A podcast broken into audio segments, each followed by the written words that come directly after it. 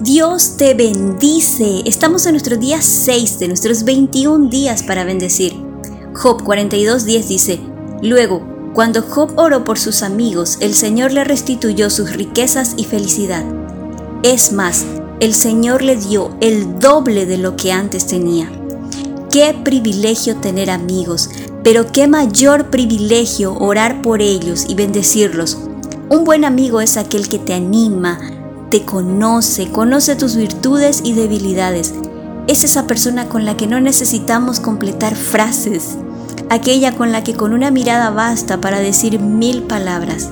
Un buen amigo es también aquel que no apoya tus malas decisiones, que te confronta con verdad y te acerca a Dios porque sabe que en Él encontrarás propósito, paz y verdad.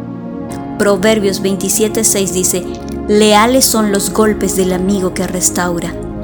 Un amigo leal es el que te dice aquello que necesitas escuchar y no aquello que quieres escuchar. ¿Cuánto nos bendicen los amigos?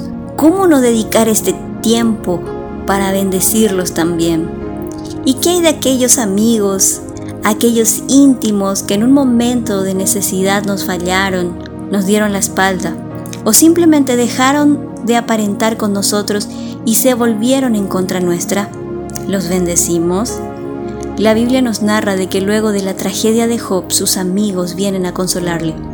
Se quedaron en silencio un buen tiempo, ya que pudieron notar el dolor que sentía, luego de perder sus bienes, su salud y sus diez hijos. Pero después rompieron silencio y acusaron a Job de ser malvado, de haberse ganado tal aflicción y de que Dios mató a sus hijos debido a la iniquidad de los jóvenes.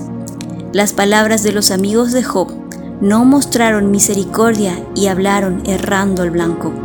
Sin embargo, luego que el Señor reprendió a Job y a sus amigos, manifiesta su enojo en contra de los amigos y les dice, vayan a mi siervo Job, y mi siervo Job orará por ustedes, y yo aceptaré su oración a favor de ustedes.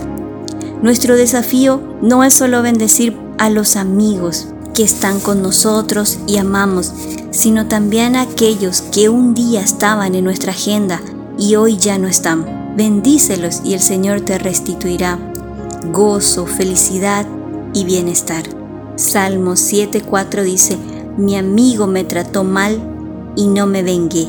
Dejé en libertad al que me perseguía. Hoy bendeciremos a nuestros amigos, a los que están con nosotros, pero también vamos a dejar en libertad a aquellos amigos que algún momento nos han perseguido. Tómate unos minutos. Respira profundo. Escribe en tu cuaderno de talks el nombre de tus amigos y de aquellos que alguna vez lo fueron. Luego, escribe por cada nombre una bendición bíblica. Hablemos con Dios. Papito amado, te doy gracias por la vida de mis amigos. Gracias también por aquellos que un día lo fueron, porque ellos me ayudaron a madurar. Te pido que te glorifiques en sus vidas, que tu Hijo amado Jesús se revele en sus corazones, prospera sus caminos y que puedan tener una relación íntima contigo. Si han decidido tomar un camino equivocado, ten misericordia de ellos y atráelos a ti con lazos de amor. En el nombre de Jesús. Amén.